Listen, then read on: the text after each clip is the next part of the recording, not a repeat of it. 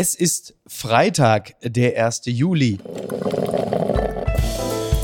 Apokalypse und Filterkaffee. Die frisch gebrühten Schlagzeilen des Tages. Mit Mickey Beisenherz. Einen wunderschönen Freitagmorgen und herzlich willkommen zu Apokalypse und Filterkaffee, das News Omelette. Und auch heute blicken wir ein wenig auf die Schlagzeilenmeldung des Tages. Was ist wichtig? Was ist von Gesprächswert?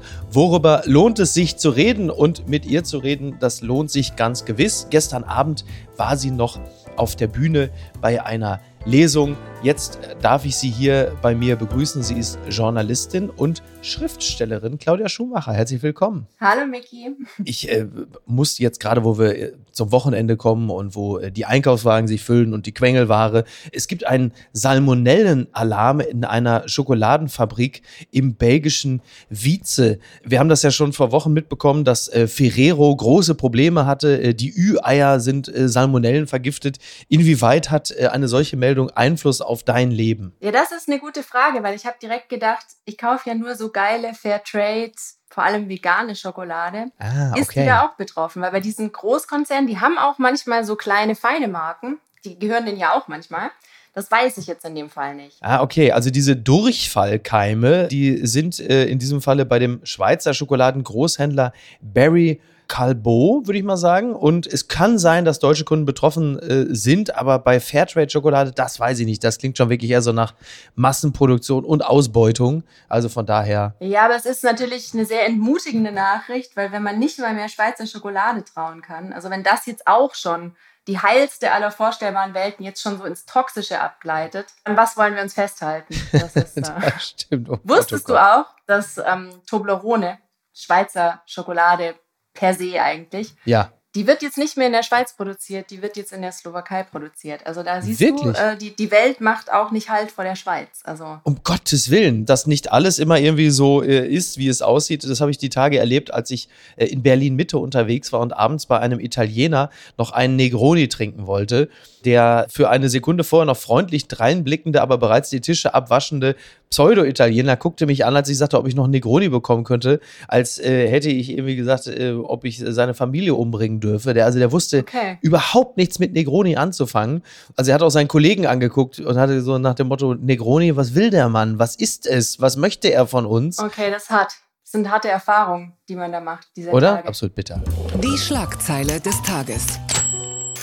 Offener Brief. André Melnik zu Augstein, Precht und Co. Schert euch zum Teufel. Das zitiert nicht nur die Berliner Zeitung. Die Unterzeichner eines Beitrages in der Zeit hinterfragen den Sinn von fortdauernden Waffenlieferungen. Je länger der Krieg fortdauere, desto unklarer werde, welches Kriegsziel mit den erfolgten Maßnahmen, also Waffenlieferungen und Sanktionen, verbunden sei und Andrei Melnik, der ukrainische Botschafter, jetzt auch nicht dafür bekannt, dass äh, die Blutdrucksenker bei ihm besonders gut angeschlagen hätten, der hat bei Twitter geschrieben, nicht schon wieder what a bunch of pseudo-intellectual losers, ihr alle, Warwigs, Fahrs, Kluges, Prechts, Yogeshwars, Cs und Co., sollt euch endlich mit eurem defetistischen Ratschlägen zum Teufel scheren.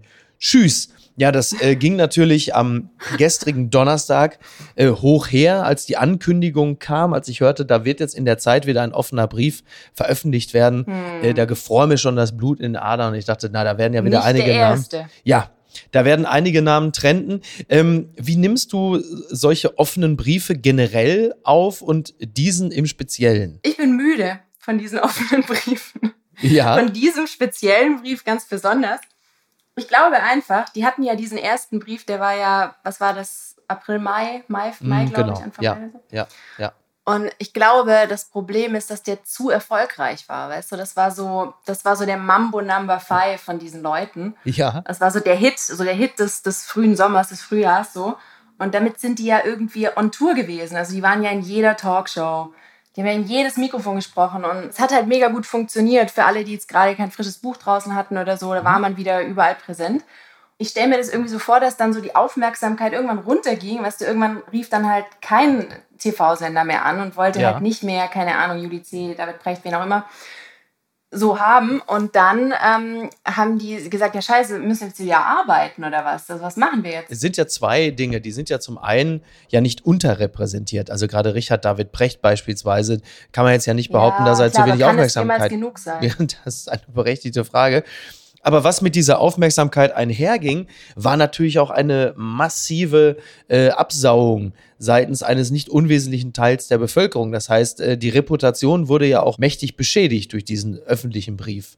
Und das geht damit natürlich auch immer einher. Also das ist schon ein hoher Preis, den äh, die äh, Unterzeichner des ersten und auch jetzt auch dann in dem Falle ist es ja des dritten Briefes riskieren. Ja, aber man bekommt ja auch viel Applaus. Ich habe mich dann einfach so gefragt, was, was ist dann passiert? Dann kam dann irgendwie Alice Schwarzer und meinte so, ja, nee, wir remixen jetzt. Wir machen jetzt einfach nochmal den Mambo mhm. Number 5 einfach als Remix, so zweiter okay. Brief. Gleiche Argumente, alles gleich.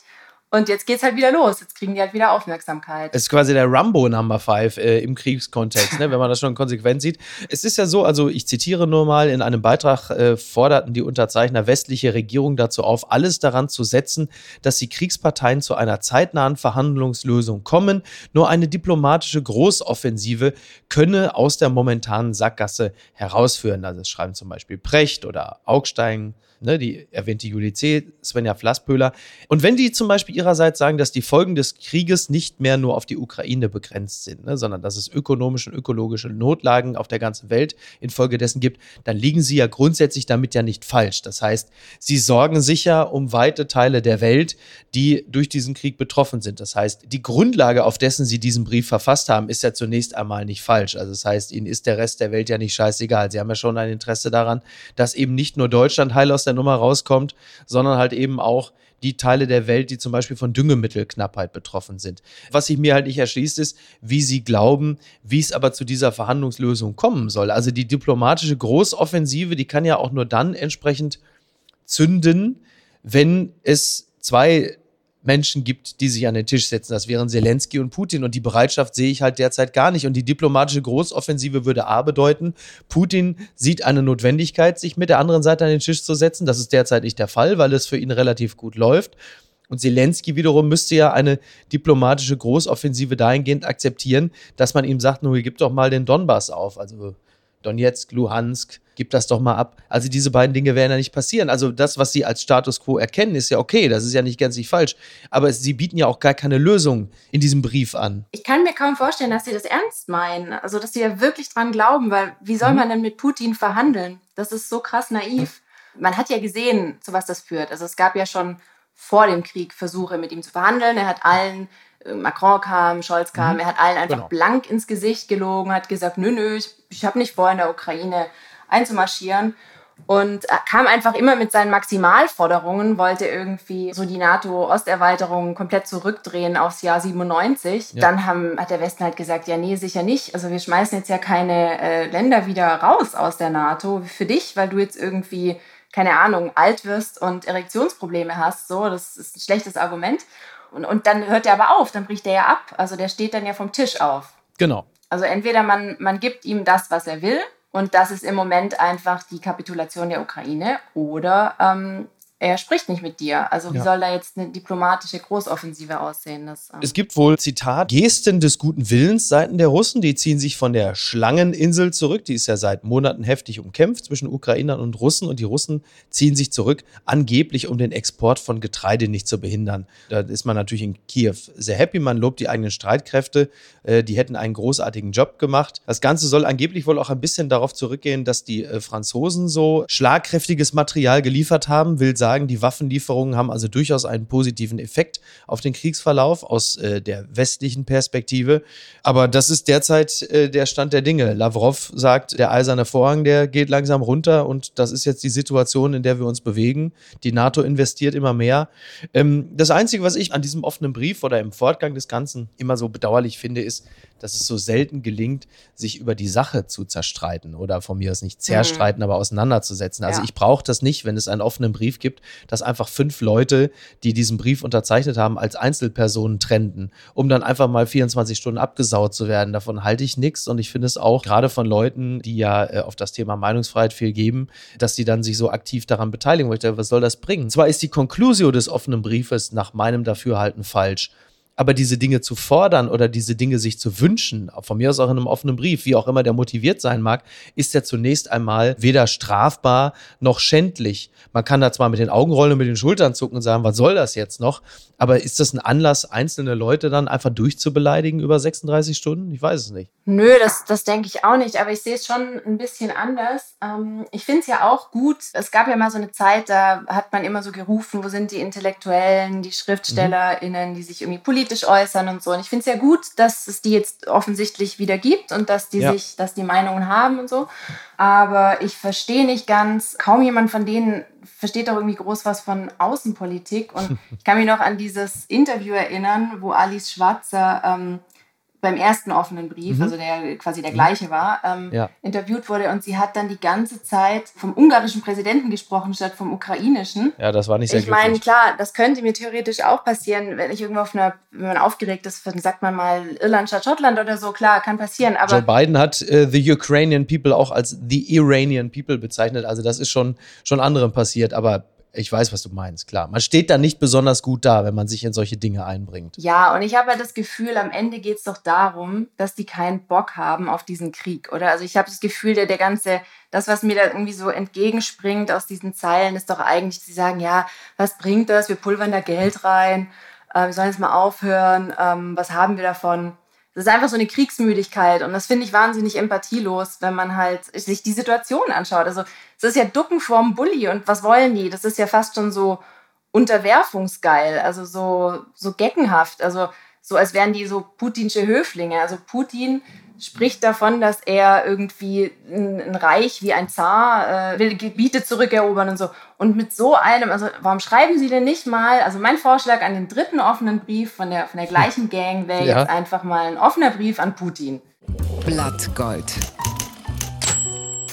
Michael Ballweg, Querdenken-Initiator, sitzt wegen Fluchtgefahr in U-Haft. Das äh, schreibt die Zeit. Dem Querdenk-Initiator wird vorgeworfen, finanzielle Zuwendung in sechsstelliger Höhe für sich selbst verwendet zu haben. Nun wurde er festgenommen. Der ehemalige Unternehmer wird verdächtigt, seit Mai 2020 durch öffentliche Aufrufe finanzielle Zuwendung bekommen und hierbei die Geldgeber über die beabsichtigte Verwendung getäuscht zu haben. Einen höheren sechsstelligen Betrag soll er zweckwidrig für sich selbst verwendet haben. Am Mittwoch wurden das Wohnhaus und Geschäftsräume des 47-Jährigen in Stuttgart durchsucht. Es werde weiter ermittelt, teilte die Polizei mit ja, das wäre jetzt auch irgendwie überraschend, also dass der Papst der Querdenkerbewegung ausgerechnet hier bei den Zahlen dann mal richtig liegt, ist der klassische Weg, oder? Dass du so eine Art Sektenführer hast, der dann über kurz oder lang für sich selber ordentlich was abzweigt.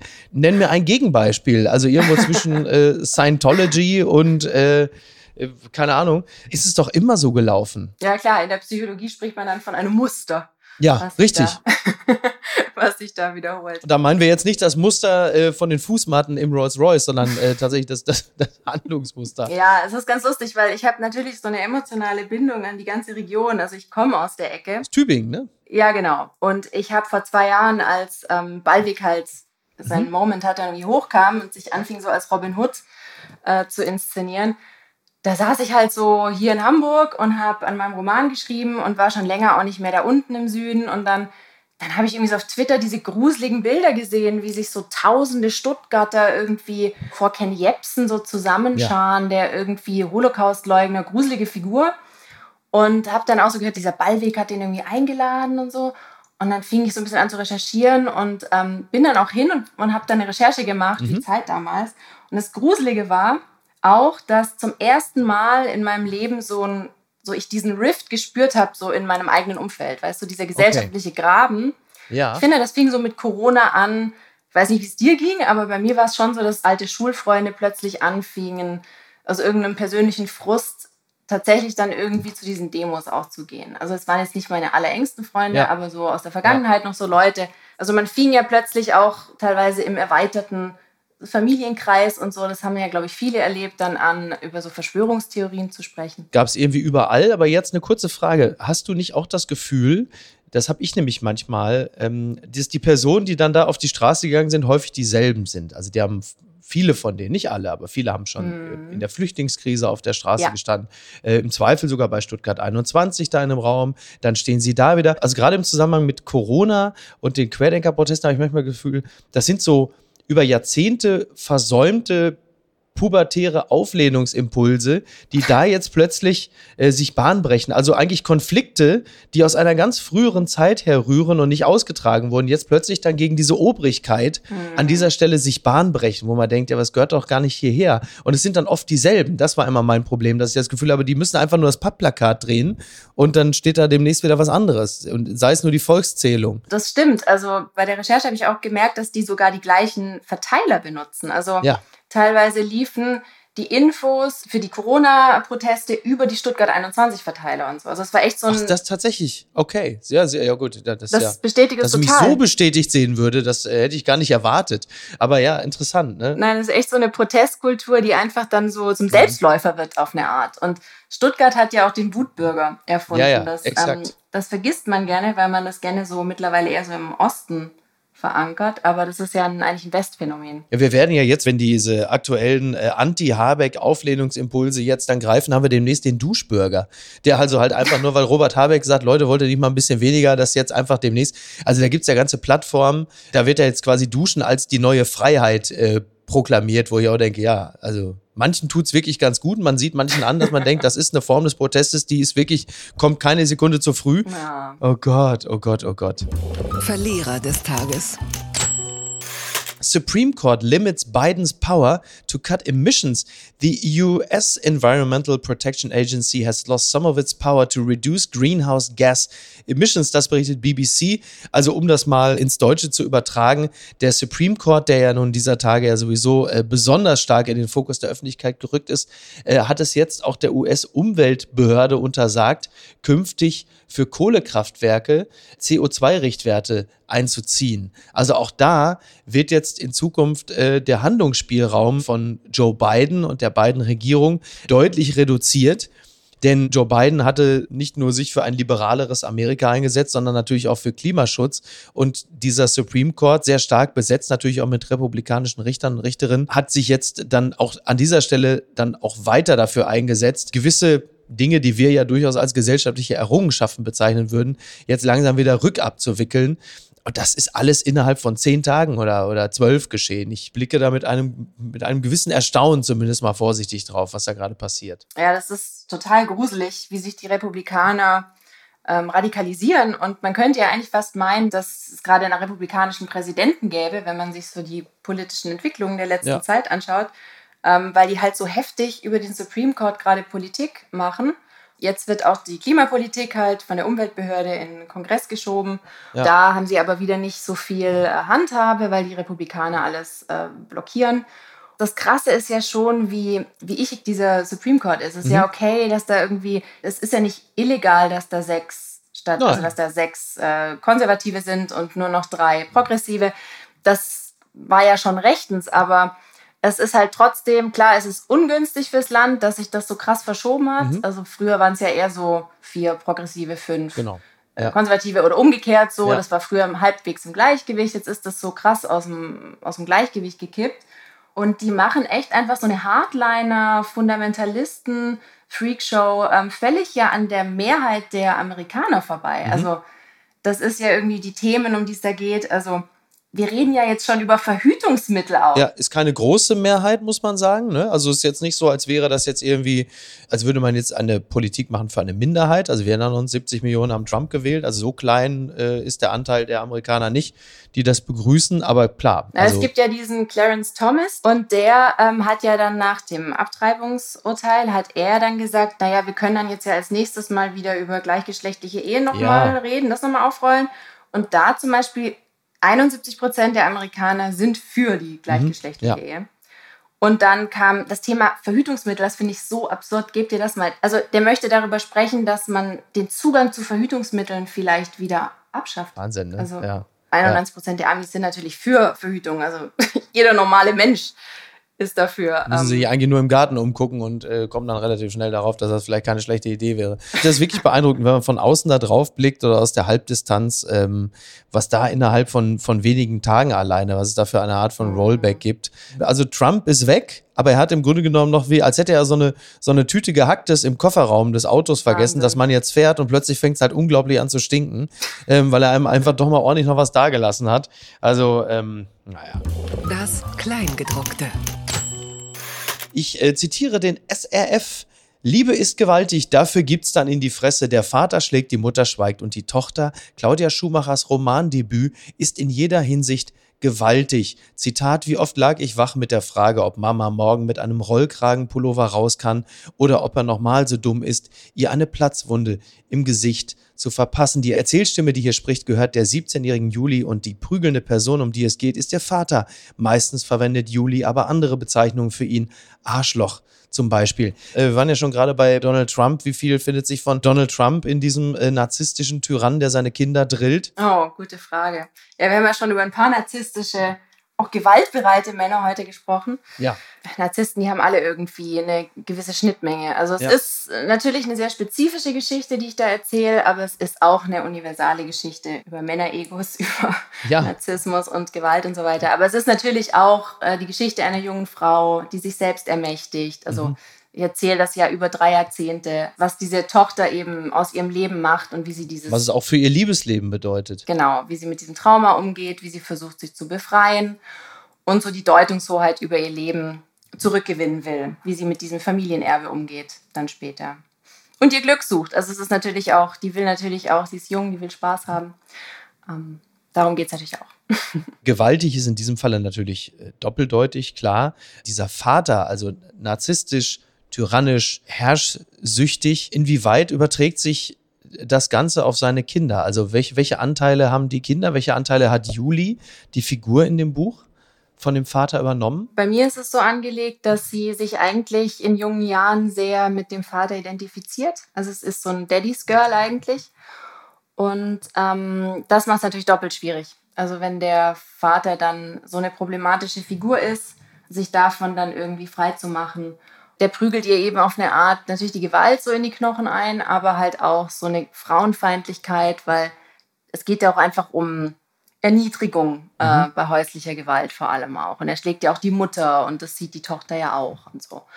Und ja, Gewalt ist halt eine verflixte Angelegenheit und auch oft eben so eine Erbgeschichte. Das kann man oft so in Familien, wo es Gewalt gibt, geht das oft so drei Generationen zurück. Und aus Opfern werden dann Täter und Täterinnen. Weil sie die Sprache nicht anders gelernt haben. Genau, und weil sie halt auch nicht so gute Liebe geben können dann. Also wie du vorhin sagtest, es geht dann ja auch darum, wie sie versucht, Liebe zu finden und äh, als junger Mensch dann irgendwann von zu Hause wegzieht und so denkt, jetzt habe ich sie ja äh, hinter mir, jetzt bin ich ja raus. Also so naiv, wie man vielleicht in jungen Jahren ist, dass man glaubt, man zieht einfach weg und dann wird man happy und, und fängt einfach neu an.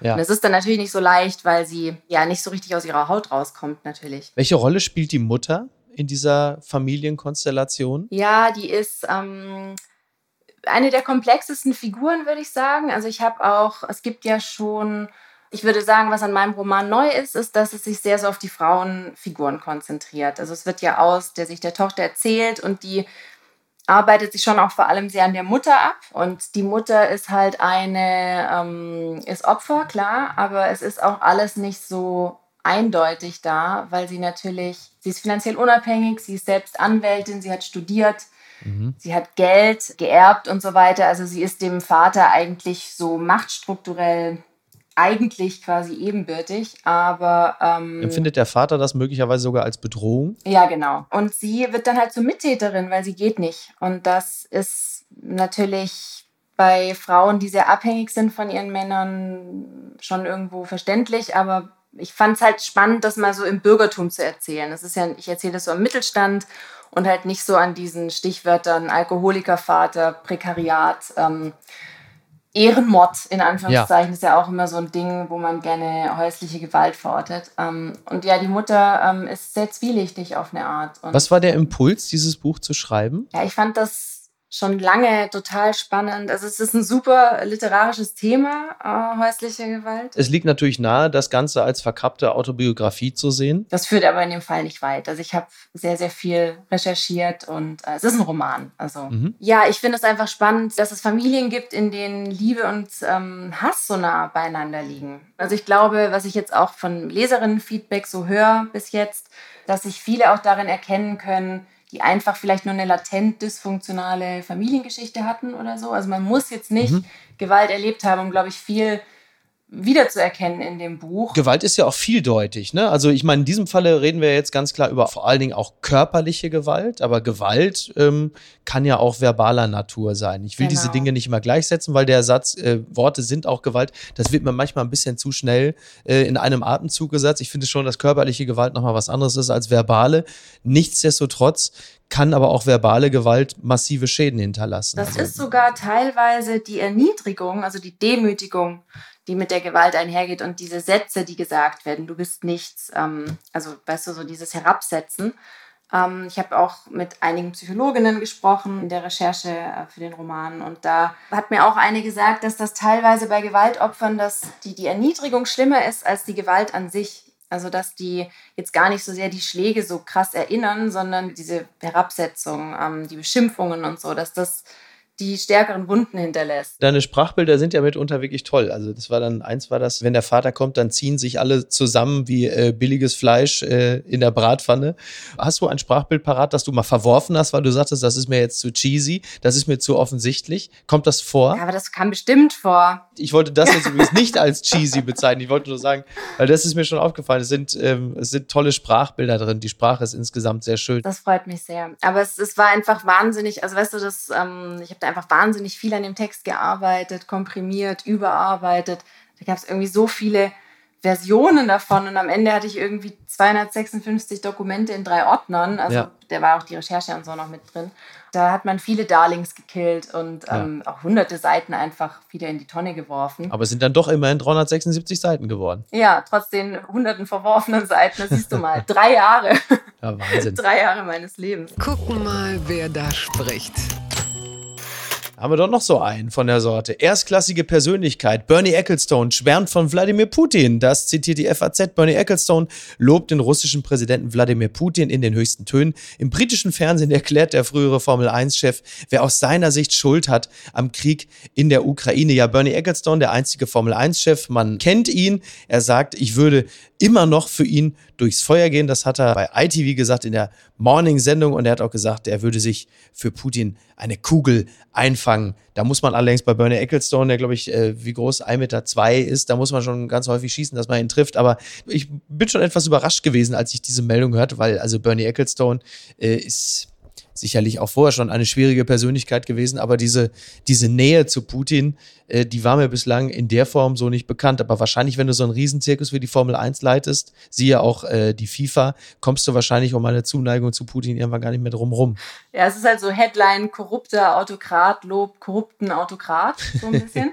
Ist Aber ich habe so ein geiles Zitat von Ecclestone gefunden, ein älteres, wo Ja. er eigentlich Hitler lobt. Ne? Ach, guck. Also dann muss man sich ja nicht mehr wundern. Also er hat irgendwie so gesagt, Hitler, naja, also der hat halt natürlich schlimme Dinge gemacht und so, aber da wurde er vielleicht auch dazu überredet und so. Also es ist ganz creepy. Und, dann endet er Okay. mit, so, dann Ja. gibt er ihm Credit und sagt so, aber er war halt so ein Dude, who was able to get things done. Weißt du so? Ah, okay. Und er hat die, PS auf die Straße gebracht. Ja, ja, ja, Und ja. da wundert einen dann ja nichts mehr. Also da ist es dann, dass Putin ja noch, Putin zu verstehen, ist dann ja fast harmlos. Zumal, wenn man sich so äh, manche Teilbereiche der Ukraine anhört, dann kriegt er ja noch nicht mal Things done. Ne? Also da ist ja dann, ja interessant, ne? dass dann diese dann doch sehr stark autokratisch, diktatorisch geprägten Typen sich dann doch auch immer irgendwie, irgendwie dann doch hingezogen fühlen zu solchen Leuten. Also Trump äh, hat ja nun auch immer Putin bewundert dafür, dass Ja, er so durchsetzungsstark verliebt. ist. Ja, der Ja. ist total verliebt. Genau. Also der ist so verliebt in Putin, dass selbst Kim Jong-un äh, mitunter ein wenig eifersüchtig wurde und sagte, was ist mit mir? Dann wird dann ab und zu mal ein Atomraketentest gemacht, dass man überhaupt noch Notiz von ihm nimmt. Ja, sehr spannend. Also da haben wir heute wirklich eine ganze Reihe toxischer Männer uns vorgenommen. Das hat selbst mir als Vorsitzender des Zentralrates der toxischen Männer gar nicht weiter wehgetan. Von daher bedanke ich mich ganz herzlich bei dir. Es hat mir sehr viel Spaß gemacht. Ich würde mich sehr freuen, wenn du mal wieder bei uns zu Gast wärst. Ja, das finde ich auch total schön. Das war sehr lustig mit dir. Dann machen wir das doch. Liebe ist gewaltig, meine Damen und Herren. Nehmen Sie sich das Buch mit in die Sommerferien. Es ist sicherlich nicht auf jeder Seite nur freudvoll, aber es ist toll geschrieben, es ist sehr sprachmächtig und es äh, geht doch auch ans Herz. Also bitte. Dankeschön, das freut mich. Dankeschön. Mach's gut. Bis denn. Ciao. Ciao. Apokalypse und Filtercafé ist eine Studio Bummens Produktion mit freundlicher Unterstützung der Florida Entertainment. Redaktion Niki Hassania. Executive Producer Tobias Baukhage. Produktion Hanna Marahiel. Ton und Schnitt Lara Schneider. Neue Episoden gibt es immer montags, mittwochs, freitags und samstags. Überall, wo es Podcasts gibt. Stimme der Vernunft und unerreicht gute Sprecherin der Rubriken Bettina Rust.